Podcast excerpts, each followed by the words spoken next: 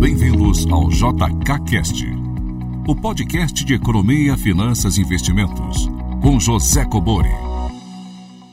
Sejam bem-vindos ao nono episódio JKCast. Meu nome é Carlos Duarte. Eu sou o José Cobori. Tudo bom, professor? Tudo jóia, Carlos. E você? Tudo certo. Ficamos a semana passada sem gravar, estamos retornando. E, professor, deixa eu já passar um número aqui para o pessoal. Tivemos uma boa participação agora. Legal. Professor. Foram vários áudios. É, pessoal, recapitulando, o telefone para participação é 61 DDD 98117 0005. Repetindo, 61 DDD 98117 0005. Professor, vamos dar início? Vamos, As perguntas vamos lá. dos nossos ouvintes? Boa noite, professor José Cobori. Boa noite, Carlos Duarte. Meu nome é Dejaildo, sou de Linhares, Espírito Santo e tenho dúvidas relacionadas à alavancagem financeira das empresas. Recentemente eu ouvi o áudio da, teleconferência dos resultados da, de uma siderúrgica, onde o seu presidente, em resposta a uma pergunta de um analista sobre qual seria a alavancagem ideal na, na sua visão, ele respondeu que seria em torno de duas vezes o EBITDA e que abaixo disso não seria inteligente, nas palavras dele. Eu gostaria que o senhor explicasse o, o que ele quis dizer com isso, né? É, nós, pessoas físicas, nós procuramos não ter endividamento algum, né? Mas parece que com as empresas não é, não é, bem, não é bem assim. Parece que há uma, uma certa importância em se manter um, um determinado nível de endividamento. É, ainda sobre esse tema, eu observei em resultados de bancos que não se observa é, esse, essa questão da alavancagem. Né? Nos balanços patrimoniais não, não constam dívidas. Né? Eu gostaria que o senhor explicasse também, se possível.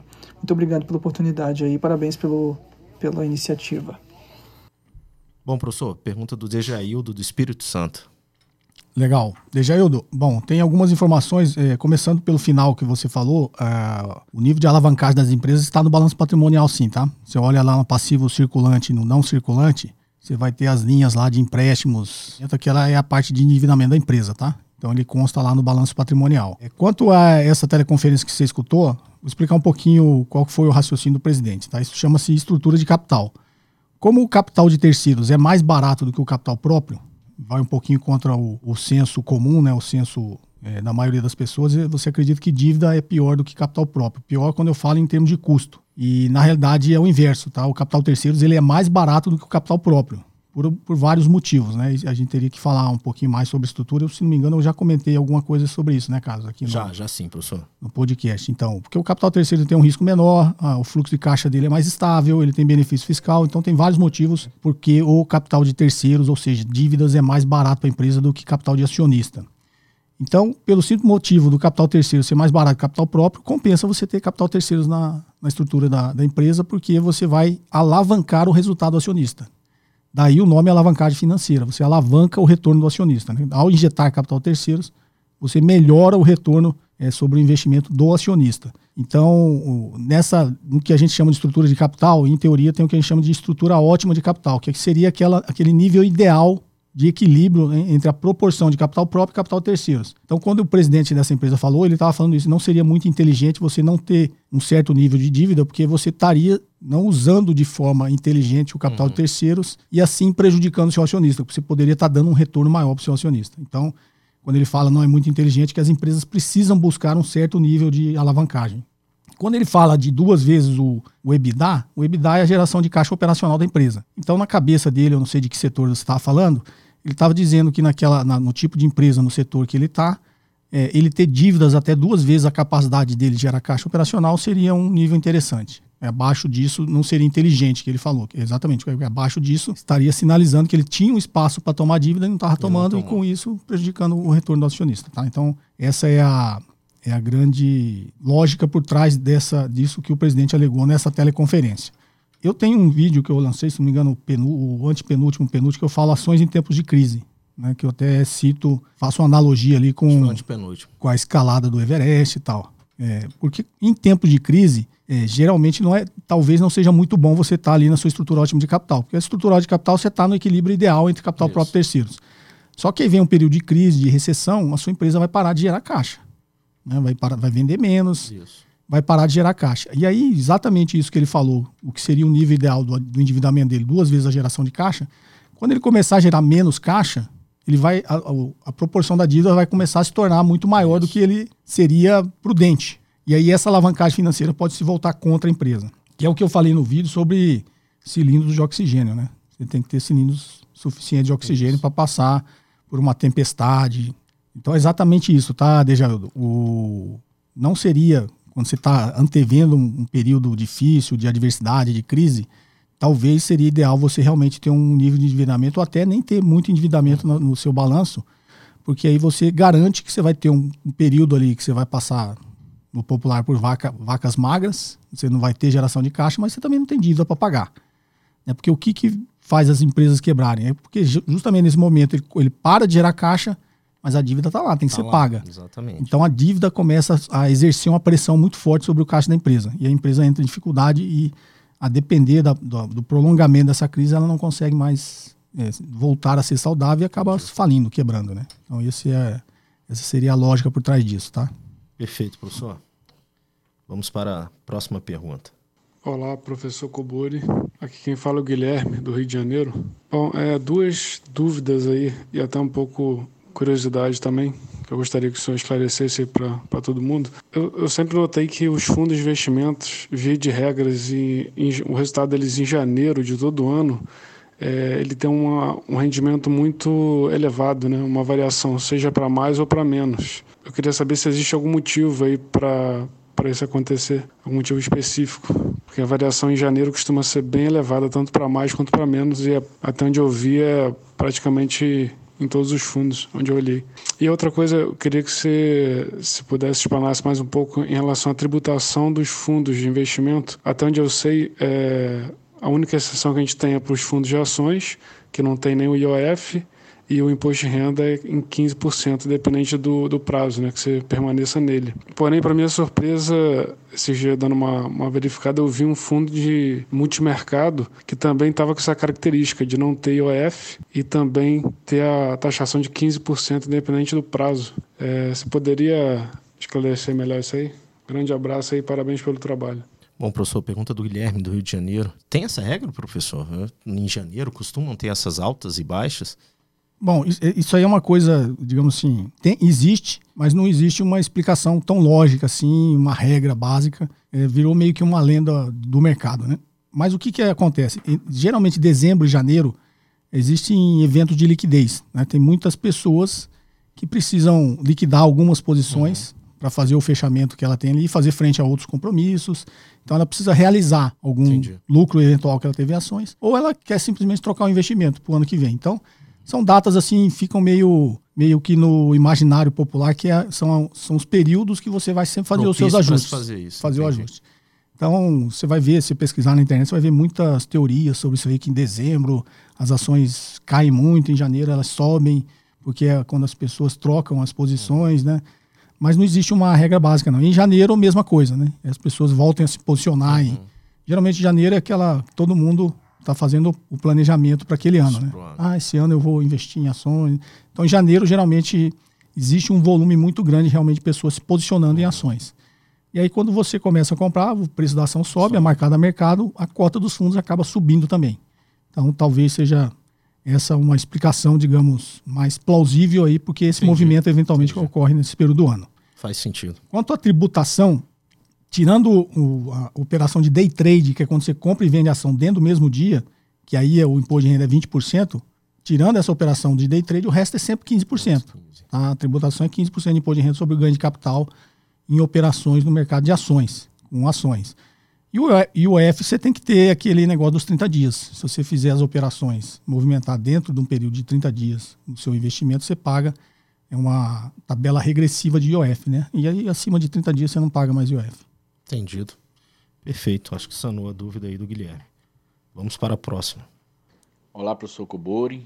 Olá, Carlos. Tudo bem com vocês? Meu nome é Ítalo, sou, falo aqui de Recife, Pernambuco. É, primeiramente, eu queria parabenizar pelo excelente podcast, tanto em conteúdo como em qualidade de áudio. É, também pa parabenizar o professor Cobori pela masterclass. Estou acompanhando aqui, estava é, ouvindo a segunda aula, terminei agora de assistir. É, professor, minha pergunta é o seguinte: é, a gente vem numa, numa constante corte de Selic, né? Acho que já é a 13 terceira ou 14 quarta vez que o Copom corta. E a gente não vê esses juros, essa queda de juros, na verdade, chegar ao consumidor final, né? Na verdade, se a gente for fazer o spread, ele tem sempre aumentado. É, tem essa história aí que o, merc o mercado se autorregula e aquela coisa toda, mas a gente não está vendo bem isso, né? Eu queria sua opinião sobre por que é que isso não acontece no Brasil. Muito obrigado e até mais. Bom, professor, pergunta do Ítalo, de Recife. Bom, Ítalo, pelo que eu entendi da sua dúvida, que você está relacionando a, o corte da taxa de juros com o spread bancário, não é isso? Isso. É uma dúvida que toda a população tem, né, cara? Assim, a taxa de juros Exatamente. cai muito, né? Assim, a taxa Selic, a taxa básica de juros já caiu bastante. Mas na ponta final ali, que é o que a gente vê no mundo real, ela não cai tanto, né? O que é os juros do cheque especial, do crédito pessoal, dos financiamentos né, de automóveis. Você não vê essa taxa de juros caindo muito. Então sempre existe essa dúvida e até uma certa revolta aí com o sistema, né? Por que, que a taxa de juros está sendo cortada lá e os bancos, e os bancos não cortam, não chega aqui na vida real, né? Os bancos alegam, e acho que até a Febraban está fazendo uma campanha muito forte, você vê bastante propaganda na televisão sobre isso, da Federação dos Bancos, né? Explicando por que, que, o que, que compõe o spread bancário. O spread é a diferença do que o banco capta para aquilo que ele empresta, né? Então, você vai lá investir no banco, ele está captando e está te pagando menos de 1% ao mês. E na outra ponta ele empresta 4, 5, 10% ao mês, né? Então, essa diferença é o que eles chamam de spread bancário. Então, por que, que essa, essa taxa de juros não cai e esse spread não cai? É porque os bancos alegam que a composição maior do spread não é o lucro do banco. Né? Uma grande parte é imposto, uma certo. outra parte muito grande e relevante que eles falam que é inadimplência. Então ele cobra 10% de você porque. Para sanar. Sanar o outro que não pagou, que né? Não pagou. Então você acaba pagando pelo que não pagou. E aí vem toda essa discussão do cadastro positivo, esse tipo de coisa. Então eles calculam, mas aí vem a grande crítica, né?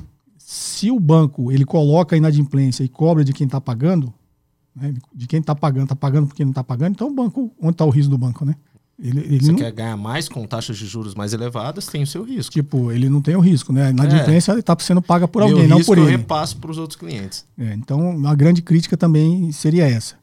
Tem até um livro que a Febraban distribuiu gratuitamente durante um tempo e tem no site da Febraban, se você baixar um e-book gratuito, chama Porque as taxas de juros no Brasil são tão altas. E eles explicam a composição desse spread bancário. Então, a grande campanha dos bancos, por um lado, é falar que a culpa desse spread bancário ser alto e dele não conseguir derrubar não é dele, né? seria do, do, dos impostos, seria da inadimplência, seria de um monte de coisa, e não do lucro dos bancos. E, por um outro lado, a população sempre desconfiando disso. E o um tempo atrás, o próprio governo tentando utilizar os bancos públicos, né? o Banco do Brasil e a Caixa, para tentar reduzir esse spread. Só que é uma, é uma condição de mercado, né? O Banco do Brasil e a Caixa não pode fazer muito isso, que acaba prejudicando o negócio deles também. Isso. E, mas isso ainda é uma grande discussão, né? Por como fazer esse, esse spread bancário reduzir no Brasil, já que a taxa de juros caiu de 14% para 5% e você não viu um reflexo nessa magnitude na ponta final, né? Que é o que o consumidor encara ali como financiamento, como crédito, esse tipo de coisa. É, mesmo eles mostrando dessa forma, é difícil acreditar, professor. é complicado. Vamos para a próxima? Vamos. Pergunta do Ítalo respondida. Vamos lá. Olá, José Cobori e Carlos Duarte. Eu me chamo Fabiola Mello e sou de Rio Branco, no Acre. Eu tenho duas questões. Primeiramente, eu gostaria que falassem um pouco sobre como funciona o Fundo Garantidor de Crédito. O que é necessário para que uma instituição financeira seja garantida por ele? A segunda dúvida que eu tenho é sobre a capacidade de armazenamento de grãos no Brasil é, porque, de acordo com a Organização das Nações Unidas, é, um país deve ter a capacidade de armazenar 1,2 vezes acima da sua capacidade de produzir. E o Brasil não atinge essa meta. O que acontece aqui é uma grande produção de grãos e um armazenamento insuficiente. Como é que isso pode impactar os investimentos nessa área do agronegócio?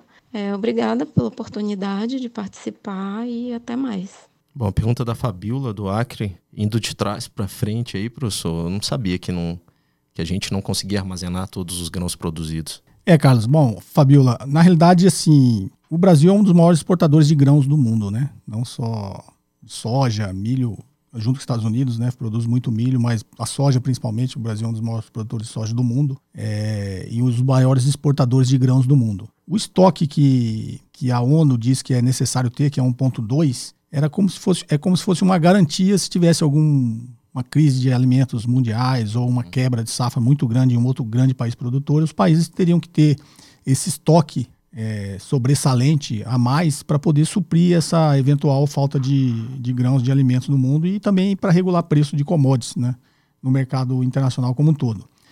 Aqui no Brasil a gente tem a Conab, né, que é a Companhia Isso. Nacional de Abastecimento. O governo forma o que eles chamam de estoques reguladores, que tem mais ou menos o mesmo objetivo. O governo quer ter um grande estoque regulador sob o seu controle, para também, se haver uma quebra de safra ou uma super safra, ele consiga com aquele estoque regular o preço, Boa. não deixar o preço subir demais e talvez até nem cair demais. É, isso no mercado interno, porque os grãos são commodities, como commodities são preços internacionais, são dolarizados. Mas para não gerar, seria uma estratégia de segurança alimentar aqui do Brasil. Né? Então a Conab ele mantém esses estoques reguladores justamente para a gente não ter uma grande crise de abastecimento no Brasil. Certo. Nem tanto para regular preço de commodity internacional, porque tá, não, nem estaria tanto ao, ao, nosso alcance quando é um preço dolarizado. Né? Isso depende do mundo inteiro, não só do Brasil. Então o Brasil ele é um grande exportador e ele exporta demais. A Conab, quando ela precisa, algum tempo atrás eu lembro que eu olhei alguns desses dados, ela não consegue ter acesso a tantos grãos para conseguir até formar o seu estoque regulador. Então. É, eu, eu não diria que essa falta de capacidade 1.2 seria uma coisa muito crítica para o nosso mercado e para as nossas empresas exportadoras né, e produtoras de commodities. Porque tudo que elas produzem, teoricamente, ela está conseguindo colocar no mercado, está conseguindo vender. Tanto que o, a Conab não consegue, em vários períodos do ano, formar esse estoque regulador dela. Então, resumindo, no popular, assim, o Brasil não tem esse problema porque ele não está nem conseguindo ocupar os estoques que ele tem disponíveis, né? E, mas assim, quando a ONU fala isso, é porque existe uma grande preocupação sobre produção de alimentos no mundo. A população mundial tem crescido muito, muitos países é, muito populosos estão começando assim. Seria um exemplo foi a China, né? A China sempre foi o país mais populoso do mundo, saiu daquela condição extrema de miséria e eles começaram a consumir muito. Isso demanda muito alimento. Exatamente. Né? A Índia também, a Índia também faz parte dos BRICS, está começando a sair e tem também a segunda maior população do mundo. Então, a grande preocupação da ONU é como a gente vai suprir o mundo todo de alimento. Né? Então, você vê aí, geralmente, é, na grande mídia e até hoje na, na, na internet, muita discussão, né, como que a gente já está com a preocupação de como o ser humano vai conseguir produzir alimento suficiente para o planeta todo se alimentar, né, já que uhum. a população tem crescido muito. Então, eu diria que a armazenagem não seria um grande um problema, problema. A gente está né? preocupado em produzir, em produzir, primeiro. Eu acho que a Fabíola até quis dizer sobre, é, assim, eu acho que ela não sei se foi uma situação hipotética, em que a gente produzisse muito e se perdesse, né? Esses grãos. Não tivesse onde estocar. Né? Isso. Exatamente. a preocupação era dela, do pessoal que tem esses fundos de investimento no, no setor de agronegócios, né? Que seriam afetados, de repente. Perdeu de estar vendendo isso, de estar distribuindo. Acho que a preocupação dela é. a preocupação de perder, perder a safra, né? Por isso. falta de de condições de estocagem, né? Exatamente, né? acho que foi nessa é, linha. Foi nessa linha. E a outra pergunta dela foi do Fundo Garantidor de Crédito, né? Isso, exatamente. Assim, todas as instituições financeiras regulares, ou seja, autorizadas pelo Banco Central, elas contribuem com a formação desse Fundo Garantidor de Crédito, que é como se fosse um fundo que todas as instituições financeiras pagassem uhum. um percentual é, sobre o, o, dinheiro que eles movimentam é, na instituição destinada a ser coberto pelo Fundo Garantidor de Crédito, eles depositam um percentual lá e vai formando esse grande colchão, né? Uhum. E esse fundo é como se fosse um seguro todo mundo contribui, é um seguro, né? Todo mundo, com todas as instituições contribuem, porque eventualmente se uma dessas instituições quebrar, esse fundo vai servir exatamente para cobrir aquele pra prejuízo, para pagar os clientes daquele, daquele banco, né? Então, o fundo garantidor de crédito, ele, você investiu em CDB de banco, é, ele protege até um volume X de, de reais. Se o banco quebrar, o fundo garantidor de crédito vai lá e assume esse CDB que você comprou e te paga, né? Então, por isso chama fundo garantidor de crédito é, o que ela precisa participar, ela está é, sendo regulada e fiscalizada pelo Banco Central. Perfeito. Fabiola, obrigado pela pergunta. Vamos para a próxima, professor? Vamos. Olá, professor Cobori. Me chamo Kevin, sou do Rio Grande do Sul. É, gostaria de parabenizar o seu trabalho.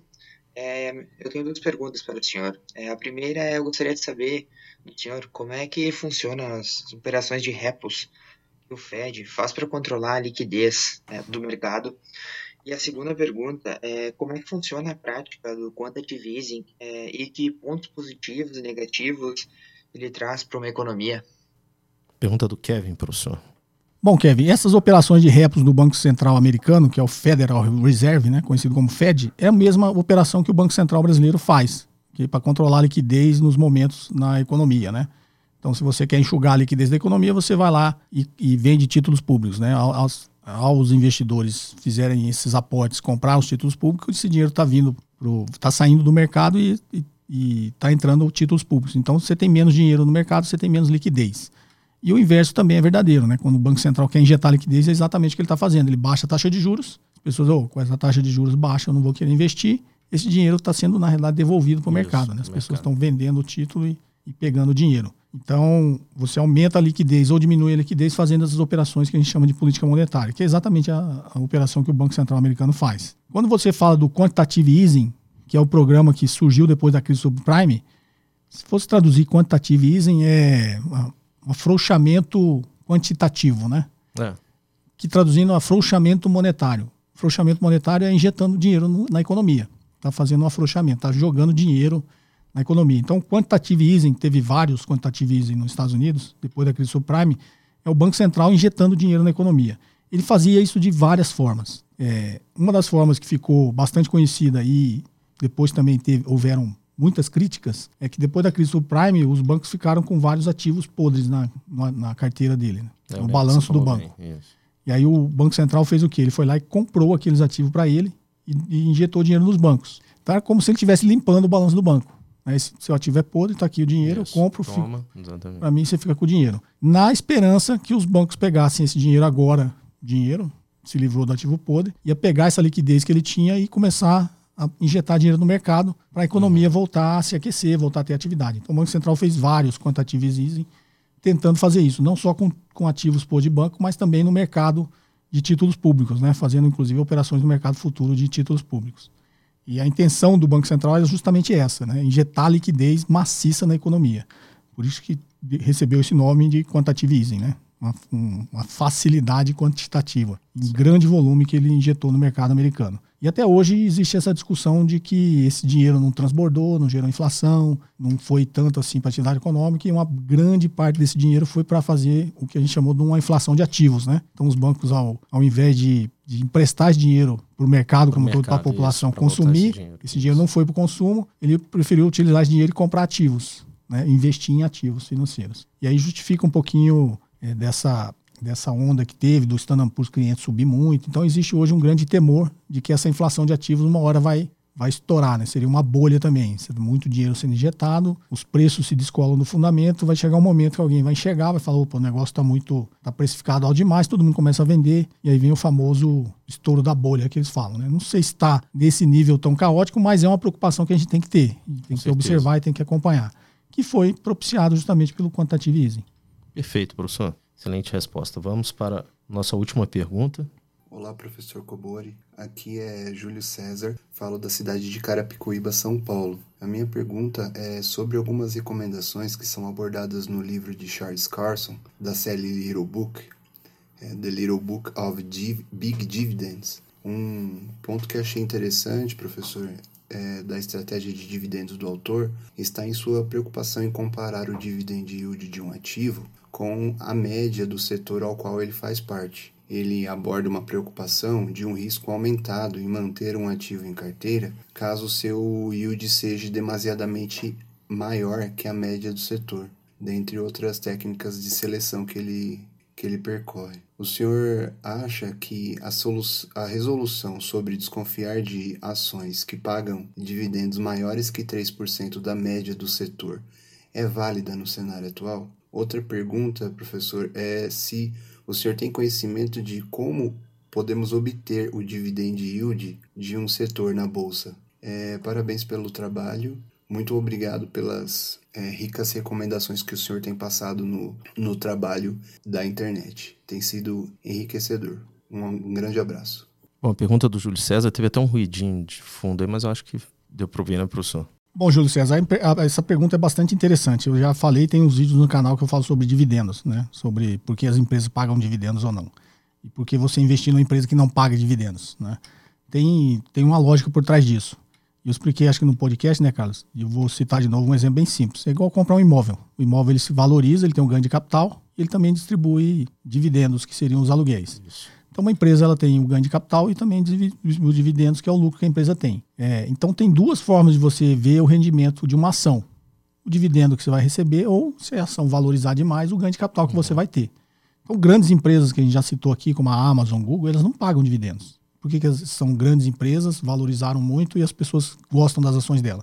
Porque o, o retorno que o acionista tem vem tudo do ganho de capital. do ganho de capital. A ação valoriza demais, né? o cara comprou por 10 e, sei lá, tá valendo mil, ganhou dinheiro pra caramba. Ele não tá nem preocupado se a empresa está é, subindo dividendo ou não. ou não. Então, o que eu explico nesses vídeos, é, alguns vídeos que eu faço sobre dividendos no canal, é basicamente que uma empresa distribui dividendos ou ela retém para fazer reinvestimento no próprio negócio, no crescimento do negócio. Então, o raciocínio que o Júlio César falou que é interessante desse livro, do Carlson, é. O que, que o autor está dizendo ali?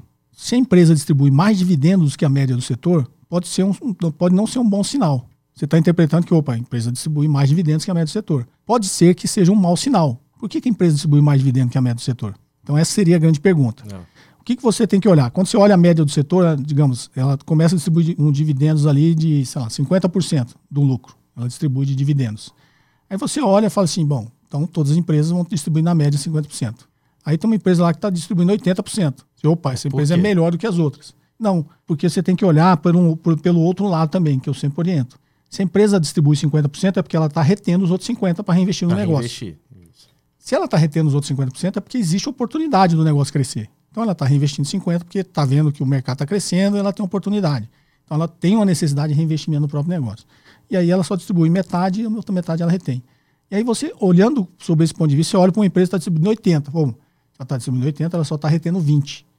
Por que, que ela está retendo menos do que a, média do setor? Será que ela é, não quer crescer? Ou será que ela desistiu de acompanhar a competitividade do setor? Ela acha que não, não vale a pena ela investir 50%, ela está investindo só tem... 20%? Isso. Então isso pode ser um sinal que a empresa vai começar a perder mercado, que ela está reinvestindo menos.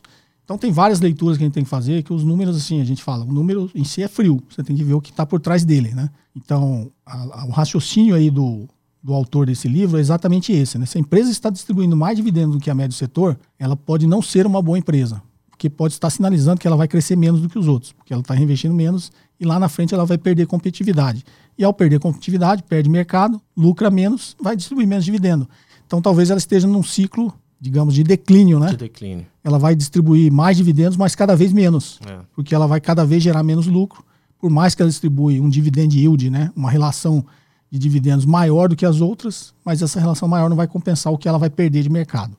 Então, o raciocínio por trás do dividendos, Bacana. ele tem que ser bem apurado, né? Você tem que olhar o ponto de vista do negócio. Senão, é a mesma coisa se olhasse para a Amazon. Pô, a Amazon distribui reinveste 100% do lucro. O acionista está achando ruim porque aquele 100% que a Amazon está usando para reinvestir está dando resultado. Isso. Ela está crescendo demais, né?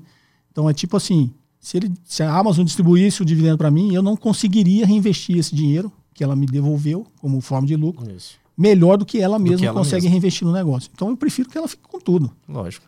Não é isso?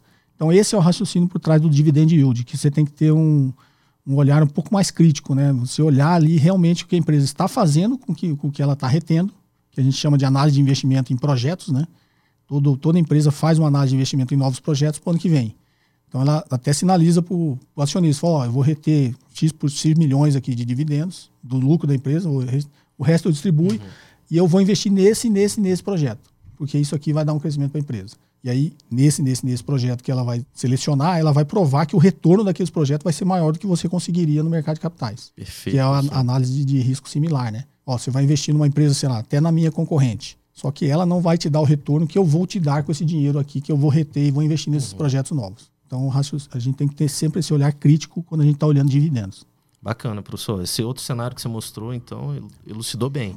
Porque é convidativo eu vou receber mais dividendos. Exatamente, mas é, que a gente costuma dizer, às vezes a distribuição muito alta de dividendos é um sinal de que a empresa está em declínio.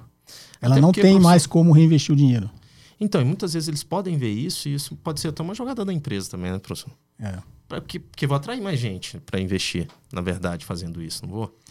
É, você atrai, mas geralmente a empresa que distribui bastante dividendo, ela tem caixa sobrando. Né? E caixa sobrando pode não ser um bom sinal Caixa sobrando demais pode dizer que pode ser que ela não tenha como reinvestir o dinheiro. O dinheiro não é mais útil dentro da empresa. Entendi. Entendeu? Entendi. Perfeito, professor. Excelente. Estamos encerrando. Essa foi a última pergunta, professor do Júlio César. Novamente, obrigado, Júlio, pela pergunta. É, você quer deixar algum recado da Masterclass? Falar algo sobre é, a, master, aulas, a Masterclass está tá, tá rodando, quer dizer, rodou semana passada, né? Isso. E essa semana vai é, se encerrou e vai abrir a oportunidade para quem quiser se aprofundar mais no assunto da Masterclass. Ah, então, para quem não assistiu, vou pedir para deixar o link aqui no, na descrição do Foram vídeo. Foram três episódios, né, professor? Foram três episódios e tem uma aula que vai na terça. Isso, Mas a aula vai no dia 12 de, de novembro, né? Então, ao longo dessa semana vai estar tá, tá rolando ainda e as pessoas podem aproveitar o conteúdo. Bacana. Pessoal, obrigado mais uma vez. Vou relembrar o número novamente para que continuem participando e friso aqui que os áudios vieram uma qualidade melhor para o senhor. Sim. Tivemos pouquíssimos com ruídos de fundo. Então, obrigado. O número para participação, o nosso WhatsApp é 61 DDD 98117 0005. Novamente, obrigado, obrigado, professor. Eu que agradeço. Um forte abraço. Um abraço. Você ouviu mais um episódio de JK Cast, o podcast de economia, finanças e investimentos com José Cobori.